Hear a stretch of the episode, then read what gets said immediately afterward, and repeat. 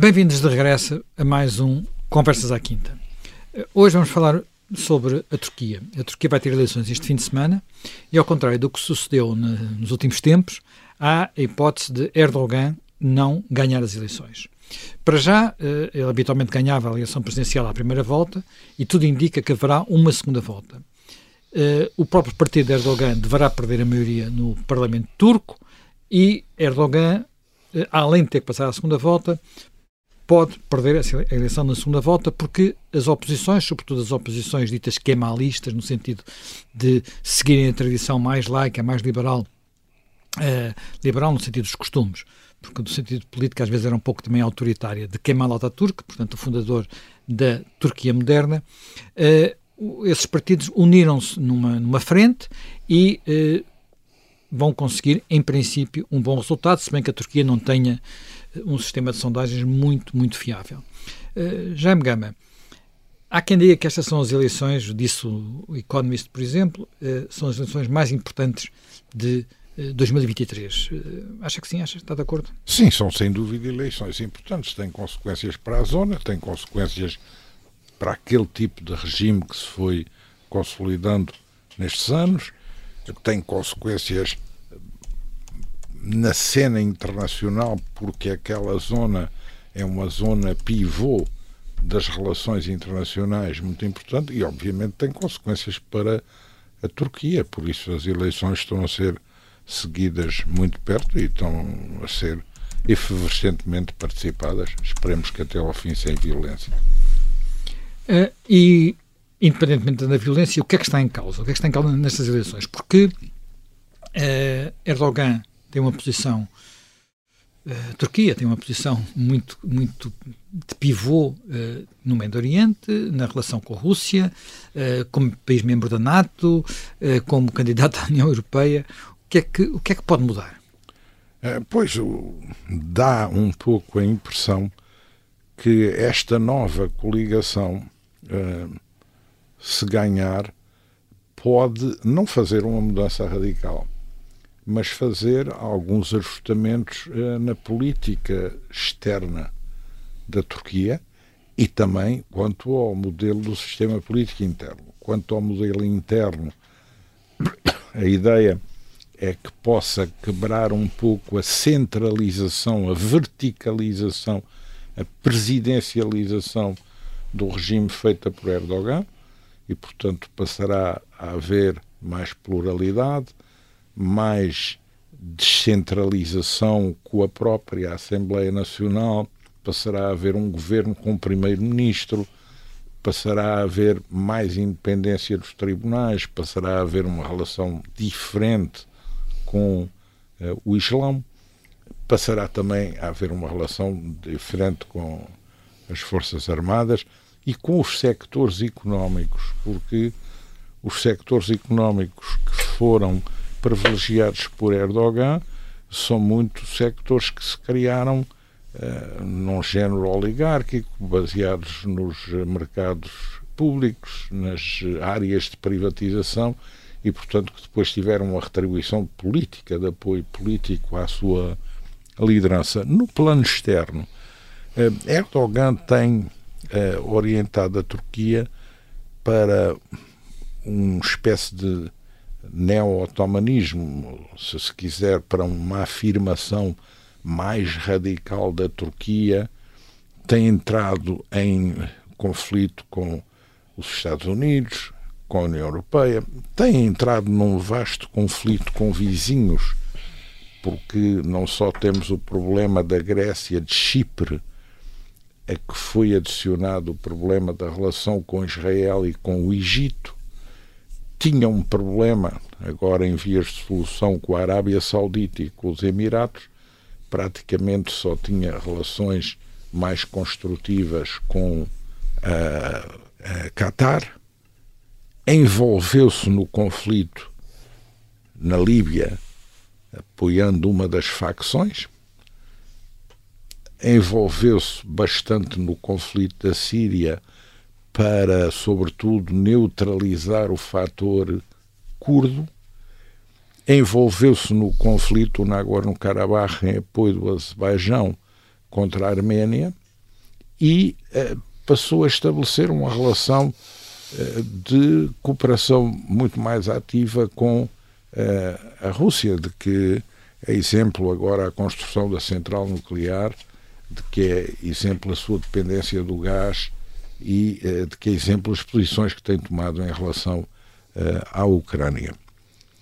Tem uma ambição muito, muito forte no plano militar, porque reconstituiu as indústrias de defesa, foi capaz de produzir um blindado turco, um avião supersónico turco e agora drones, lançou drones, drones, drones, também. Os drones. Os drones. E agora lançou ao mar o porta-aviões Anatólia, que é um navio de assalto anfíbio com drones, com helicópteros, com aviões de caça de descolagem vertical e que, digamos, é a coroa de glória de uma capacidade interventiva muito pouco país, muitos poucos, muito poucos países no mundo têm porta-aviões, não é? Hoje em dia. Sim, sim. Tem a, além dos Estados Unidos, tem, tem, tem naturalmente a União Soviética, a União Soviética, a, a Rússia, Rússia, perdão, a Rússia, a China. a China agora também tem, depois tem o Reino Unido tem, ainda o Reino tem, Unido a França. A França. O Reino Unido e a França têm uns restinhos. O porta-aviões eh, turco, que é de construção turca, copiou Juan Carlos I espanhol, é, mas é um porta-aviões que está muito inserido nas ambições regionais próximas, porque é simultaneamente um porta-aviões e é um navio de assalto anfíbio, com capacidade de projetar blindados, viaturas de infantaria mecanizada, e, portanto, para a ambição de Erdogan em relação à redefinição daquilo que ele chama uma política de mar azul da Turquia, nos litígios que tem por causa do gás e do petróleo com todos esses países em volta, eh, pois é um forte instrumento. Portanto, eh, aí eh, entrou em conflito com os Estados Unidos porque veio contratar os sistemas de míssil antiaéreos russos em detrimento uhum. dos americanos. Isso levou que os americanos o impedissem de adquirir os aviões F-35 que ele tanto precisava. Dizem que ele terá feito essa opção mais por razões internas, porque o golpe de Estado foi feito contra ele com base na aviação e a aviação se tem também o controle dos mesmos mísseis antiaéreos do mesmo fabricante uhum. eh, acaba por ter um poder desmesurado. Portanto, a aquisição dos mísseis russos é um pouco para pôr no transmão.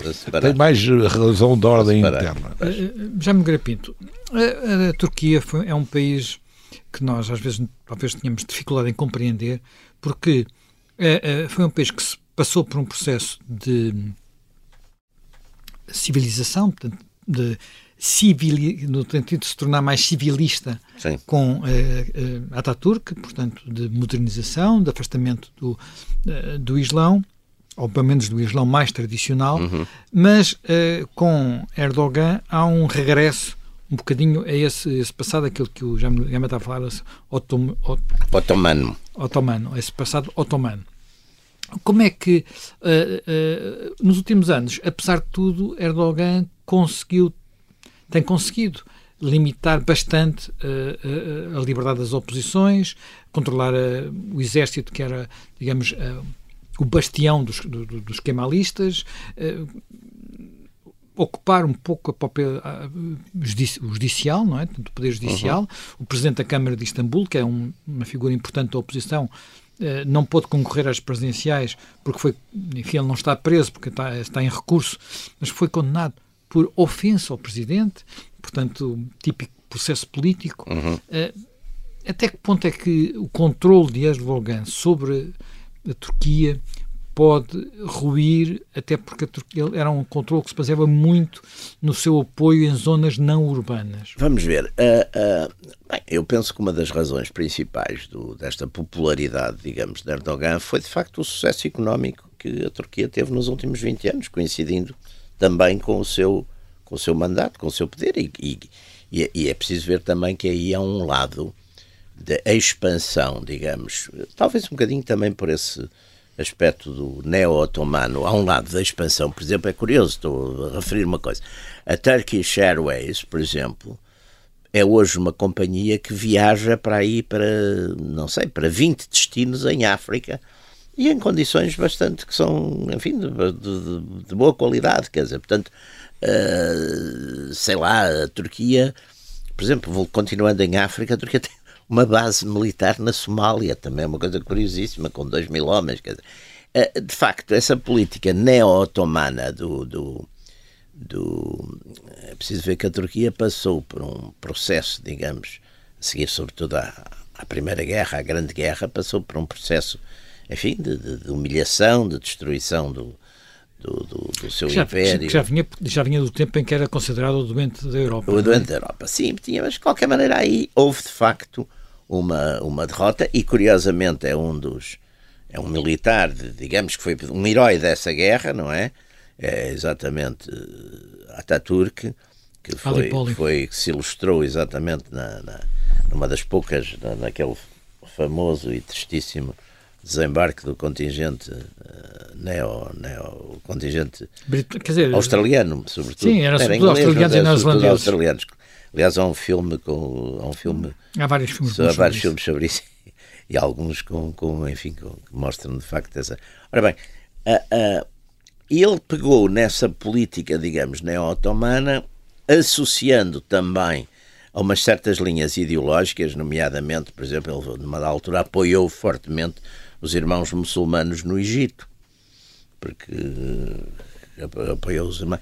E depois tem tido, curiosamente, aliás, à semelhança de outros Estados, e eu acho que isso é um ponto muito interessante e muito importante que às vezes não estamos a deixar de lado nestas, nestas análises da, da nova, da nova ordem internacional. Eh, eh, ele tem, de facto, uma política muito muito dúplice em muita coisa, não é? Que estávamos já aqui, referimos a algumas coisas. Temos, ele é membro da NATO, mas uh, tem uma relação mais ou menos aberta uh, por razões de interesse nacional turco e conveniências geoeconómicas e, geo, e geopolíticas com a Rússia. Ele intervém praticamente numa série de, de conflitos, conflitos da Líbia, conflito, e, e nem sempre tomando posições iguais às que, às que toma noutros sítios. Quer dizer, por vezes o seu aliado é o que é o seu inimigo no outro lado. Portanto, quer dizer, tem, uma, tem desenvolvido uma política muito audaciosa, eh, tendo exatamente como, digamos, backup ou apoio eh, uma certa popularidade que lhe veio, penso eu, sobretudo da, dessa, desse sucesso económico não é, que, que conheceu é de facto um, um, um governante muito com um pendão, um, um, lado autoritário forte e que tem e que voltou a dar, digamos, à Turquia esse, esse todo esse esse, esse papel que onde haveria talvez uma certa nostalgia uh, do passado, até porque estamos Curiosamente, este ano, se não estou em erro, estamos, estamos no, no centro, estamos exatamente também, por um lado, no centenário do Ataturk, que do ponto de vista interno, ideológico, etc. Mas o Erdogan também é um homem que foi, assim, no seu ponto de partida, foi muito essa, esse lado religioso, neo-islâmico, contestação dos, dos, enfim, do, do laicismo ataturkiano, mas eu penso que ele também hoje em dia moderou bastante esse, esse aspecto. Não é? E, portanto, eu penso que ele, o, o grande problema dele é, é, é, como é que o vão julgar em função uh, do, do, da catástrofe do terremoto e da, enfim, e da, não, e da reação que houve das políticas governamentais a isso. Eu penso que isso é o fator talvez mais Mas, importante. Grande, eh, na altura houve muitas críticas à forma como o governo reagiu ao terremoto e também às próprias condições que permitiram o desastre Exatamente, do terremoto, terremoto foi, não é? Com uma grande... corrupção. Que eles, aliás, fizeram, deram uns exemplos assim um bocado violentos, foi aquelas execuções, eh, dá-me a impressão que foram quase execuções sumárias de alguns desses uh, construtores que tinham feito essas aldrabices nas nas coisas, não é? Se viu-se, pelo menos viu-se um, uma certas... Uma condenação sumária, umas, umas condenações sumárias. Eu, não, eu, não, não, eu recebi isso nas redes sociais, não percebo qual era a autenticidade disso, mas parece que houve, de facto, uma espécie de execuções sumárias desses, desses uh, construtores civis que tinham feito as tais Não mas houve respeito. muito atraso em deslocar-se ao, ao, teatro, do, ao, à zona de desastre, Pois. muitas questões que... E essas coisas contam, não é? Até que ponto esta política de grandeza, digamos assim, de expansão, de, de, de- de presença em E a múltiplos economia já não sítios. está- e a economia está- já não está o que era. Já não está o que era, não é? Já não está o que era. Bem, nós terminamos a primeira parte do Conversas à Quinta, regressamos dentro de minutos para a segunda parte. Jaime Gama, uma das coisas que tem surpreendido na, na relação de Erdogan, da Turquia, de Erdogan, com os seus vizinhos, é a sua relação com a Rússia. Há pouco estava a falar precisamente de terem ido adquirir os tais mísseis, que poderá ser pelo tal motivo um pouco preventivo de evitar o poder dos, do- da aviação, mas eh, há várias, várias, várias frentes onde Erdogan está, eh, esteve ou está em choque com, com a Rússia, a Líbia, onde apoiam grupos diferentes, a Síria, onde chegou a haver até um incidente muito grave, com a Turquia a bater um avião, eh, um avião russo, e agora, mesmo assim, neste conflito da Ucrânia, Erdogan conseguiu estar mais equidistante do que talvez se esperaria, não é? Ou não? Depende do lado. Depende do lado que esperaria, não é? que nenhum dos lados, quando vê, acha que a equidistância é plena. Mas, enfim. Agora, a razão dessa Ele tem, aproximação. tem parecenças com Putin na maneira de governar e nas preocupações e no discurso. Até ele acha, acha que também é uma guerra de civilizações, mas por outro lado eh, não quer cortar com a NATO, se bem que a Europa esteja uma coisa afastada para já, não é? É um- Sim, não quer cortar, mas quando é preciso a NATO agir, sobretudo naquela área do mundo, ele diz logo que não participa. Agora que a Suécia, por exemplo, quer entrar, levanta obstáculos. Portanto, aí há uma problemática muito complexa. Mas uma das razões pela qual eh, Erdogan precisa dos russos é uma razão económica e financeira. É o turismo, que é essencial para a Turquia, o turismo russo, é também o gás. 40% do gás que a Turquia utiliza é de proveniência russa e é também agora o programa nuclear das centrais, porque é todo feito com base na cooperação com os russos e com o financiamento russo.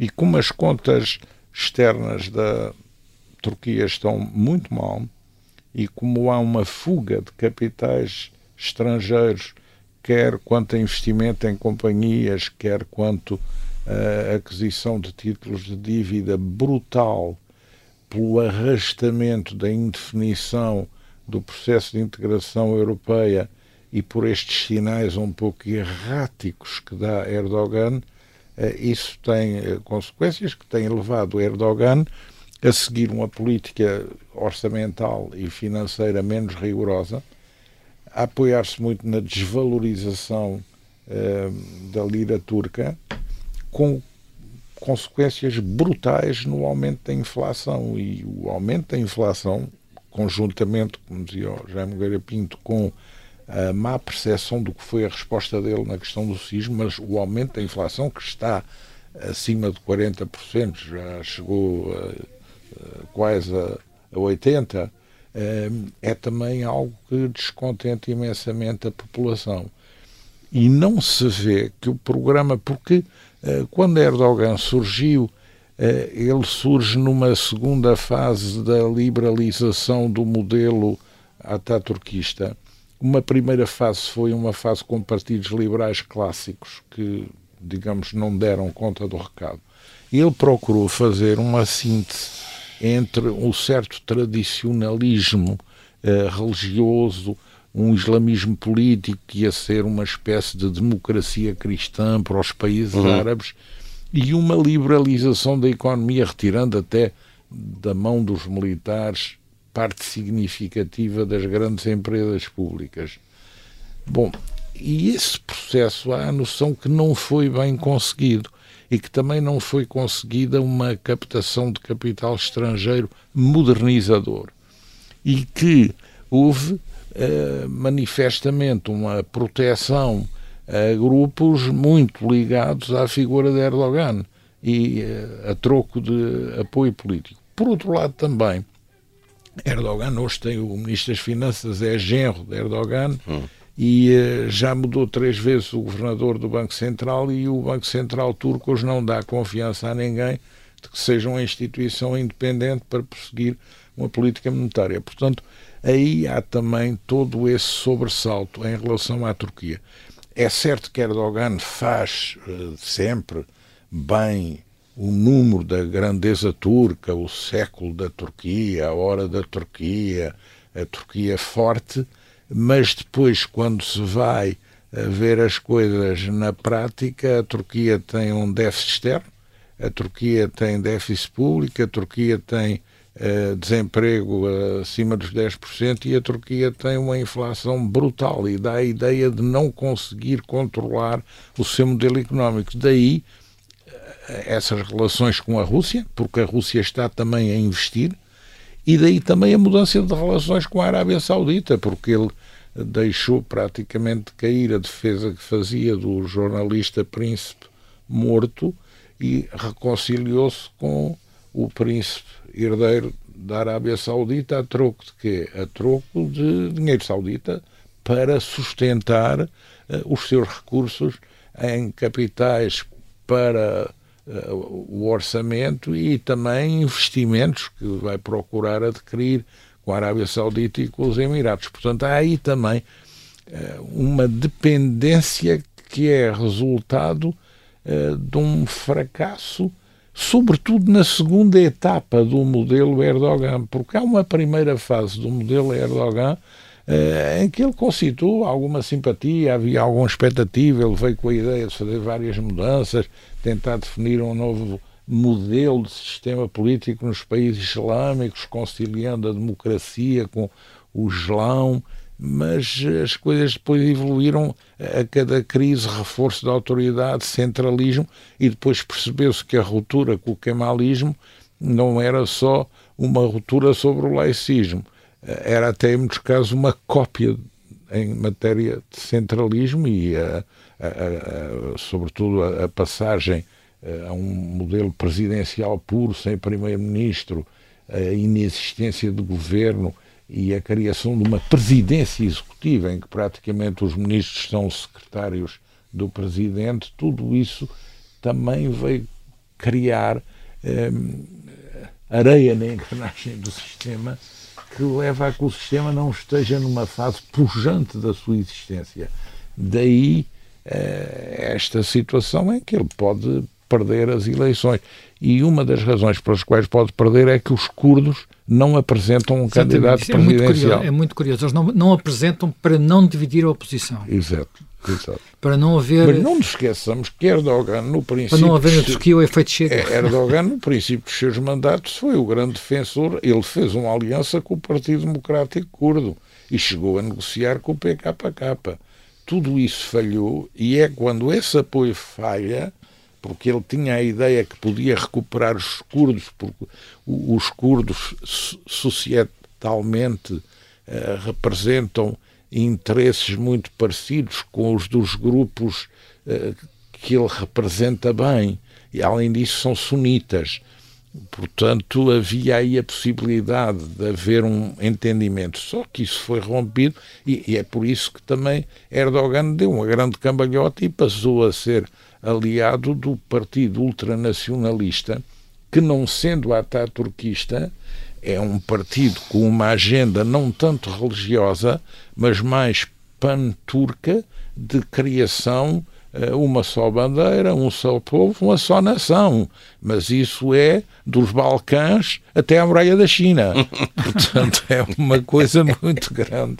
E ele hoje é aliado a esse grupo, grupo que tem uma milícia armada muito forte, que são os lobos cinzentos. Os lobos cinzentos, E que mordem. Já eram importantíssimos no tempo dos militares, mordem, das ditaduras mordem, militares. Sim, que mordem, que mordem. Lobos cinzentos, Erdogan tem ao que dizem as análises mais independentes dos think tanks e da ciência política, tem 200 a 250 mil homens armados entre milícias de bairro, os lobos cinzentos, uh, o que resta de unidades especiais do exército turco e depois umas milícias de aliados na Síria, uma companhia de segurança que também exporta consultores de segurança é. para a Líbia e para alguns países. Portanto, esse network milícia, e jihadistas também, esse network milícias mais proxies em outros países é uma galáxia que Erdogan também movimenta, não é só pois. o partido, é pois. também esse outro conjunto das organizações de massas musculadas e algumas armadas. Uh, já me Pinto, eh, uma das coisas que era, em alguns aspectos, quase paradoxal na Turquia era a convivência entre uma, eu diria, elite urbana, uma, uma classe média urbana que era muito pró-europeia, europeizada, com hábitos europeus, uhum. maneiras de vestir, hábitos culturais, que uh, progressiva, não estou a dizer progressista, estou a dizer progressiva, e uh, aquilo que foi. Eles dizem que eles não são turcos. Mas quem visitasse Istambul percebia bem que, eles dizem é que, que Istambul. Istambul é uma. Islamidade. E, e, a parte mais islâmica, precisamente o, o mundo, o mundo uh, rural, mas que já não é só isso, a base, não, é, não é só essa a base de, de apoio de, de, de, Erdogan. Como é que estes dois mundos que coexistem vão ser, aliás, precisamente com isso que está a dizer Jaime Gama, turcos, não turcos, vão se. Até que ponto é que esta. Uh, este, este kemalista que pode tornar-se presidente e este poderá uh, é um camalista soft, ele é um funcionário do Ministério das Finanças. Sim, é um camalista soft e, provavelmente é Alevi, o maior partido Alevi. vai continuar a ser o partido de Erdogan, o maior partido é no Parlamento. Ainda por cima é isso, Alevi. Isso, eu acho que, eh, lá está, essa Turquia, que eu, eu fui várias vezes à, à Turquia, aliás, devo confessar que muitas vezes é Istambul é como uma base, é um ponto de chegada para depois fazer aqueles cruzeiros ali no mar da Turquia, mas conheço relativamente bem Istambul. E conheço sobretudo, enfim, quer dizer, a gente também tem um conhecimento que acho que é, que é bom da, dos países uh, através da literatura. E, e, de facto eu, eu sou um grande fã, eu, eu penso que li, li, quase toda a obra deste Pamuk. do Pamuk. Pamuk é de facto notável, é um escritor admirável e portanto Oh, oh, oh, Jaime, sabe que eles odeiam o Pamuk. Eu uma vez perguntei num grupo de pessoas próximas do Erdogan que pensavam do Pamuk e eles fuzilaram-me com o olhar, porque eles acham que o Pamuk é circassiano, ah, é nem sequer é turco, e que a visão que tem da Turquia é a visão de uma elite decadente, decadente. de Istambul, Sim que acha que a Turquia é um país de cafres e que só eles é que são é que a elite. Bom, Portanto... Ah, percebe-se isso. Mas eu, como não sou turco, gosto, do, gosto muito do gosto muito de Pamuk, gosto, acho, acho alguns romances dele fabulosos. E, e, e quer dizer, e, e, e reproduz isso, mas isso também, ainda outro dia falávamos aqui a respeito dos dois Israel, não é? De um Israel das cidades, de, de, de, das grandes cidades. E... Não, ou melhor, o Israel de Tel Aviv e o Israel, de Jerusalém. Jerusalém, exatamente. Não era, não era preciso, não era preciso. Exatamente.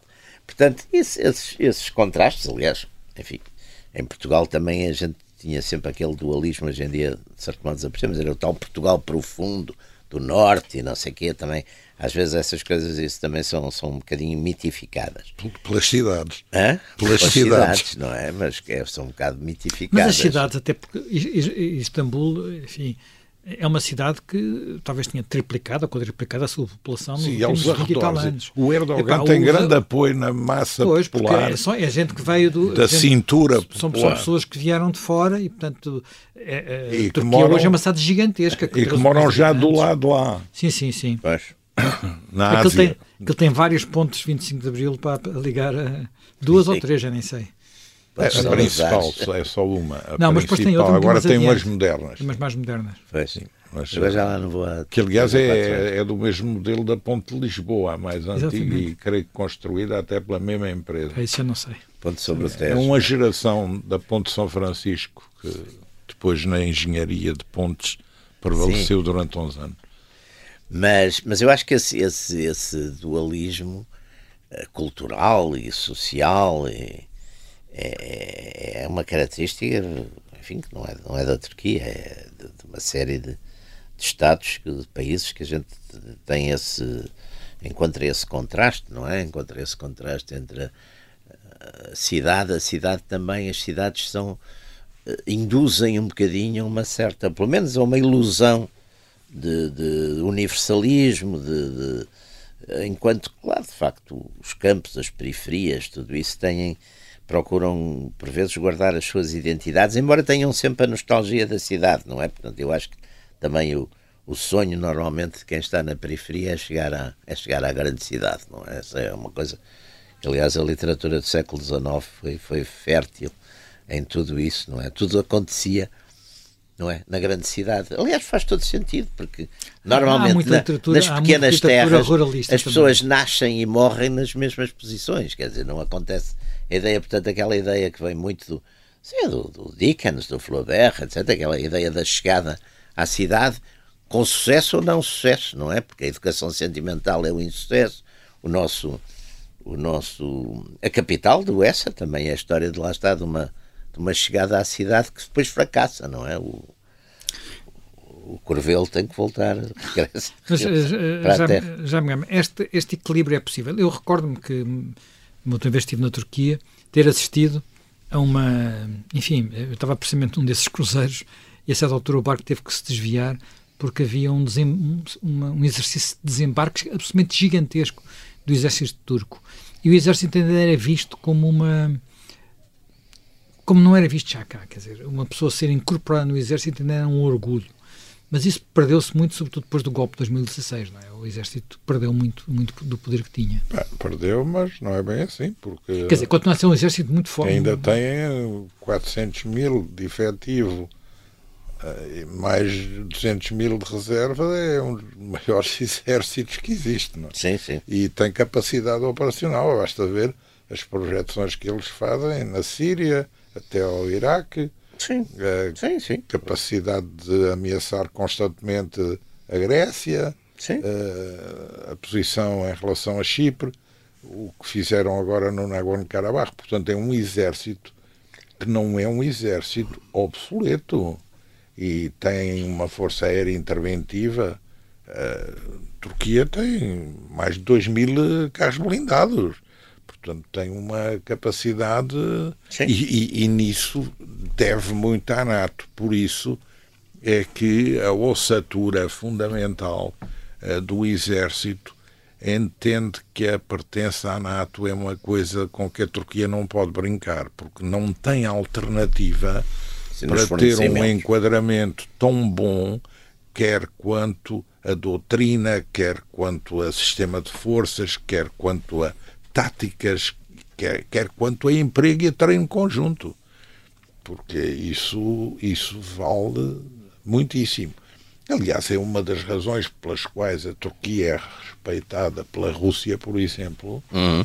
é porque as Forças Armadas turcas não são uma coisa com que a Rússia possa fazer o mesmo que fez na Ucrânia. Sim, e eles fazem. Há uma diferença significativa. Uh, quer dizer, na Ucrânia não fez, não é? Portanto, mas pelo menos não poderia entrar por ali com aquela. Exato. Tinha a noção de que eles tinham inclusivamente armamento que não tem, da Ucrânia sim, não tinha, sim, não é? Sim. Portanto, tem meios, meios que a Ucrânia não, não tinha. Não aconteceria. E, e, e, eles dependem também de, muito do estreito. Também são NATO, para todos os hum? efeitos. Também e são NATO, e são NATO. Sim, sim. Mas, mas para além disso, estão poder, disso, têm poder. Sim, sim. Bem, nós eh, terminamos mais um programa, vamos ficar à espera do resultado das eleições, saber se vamos ter uma e segunda se volta. Erdogan as respeita. Exatamente. Ou se vai pôr essas milícias todas na rua a fazer manifestações esse, esse, robustas. Esse é um dos pontos. Eh, quer dizer, e se calhar até antes disso, se não há nenhuma falsificação das contagens. Enfim, Ou veremos. até um atentado. Oh, ou até qualquer coisa. Enfim. Já houve com o PKK algo que ainda se não sabe bem se foi o PKK, se não foi, e que levou à interrupção das eleições que ele tinha perdido e que, por causa desses atentados, conseguiu fazer repetir num outro contexto e ganhar. ganhar. Portanto, enfim, não é um exemplo de um grande democrata, veremos o que é que, que, é que teremos dentro de. Enfim, este fim de semana sabemos se há ou não segunda volta, e se houver segunda volta, saberemos no, no princípio de junho. Até para a semana para mais um Conversas à Quinta.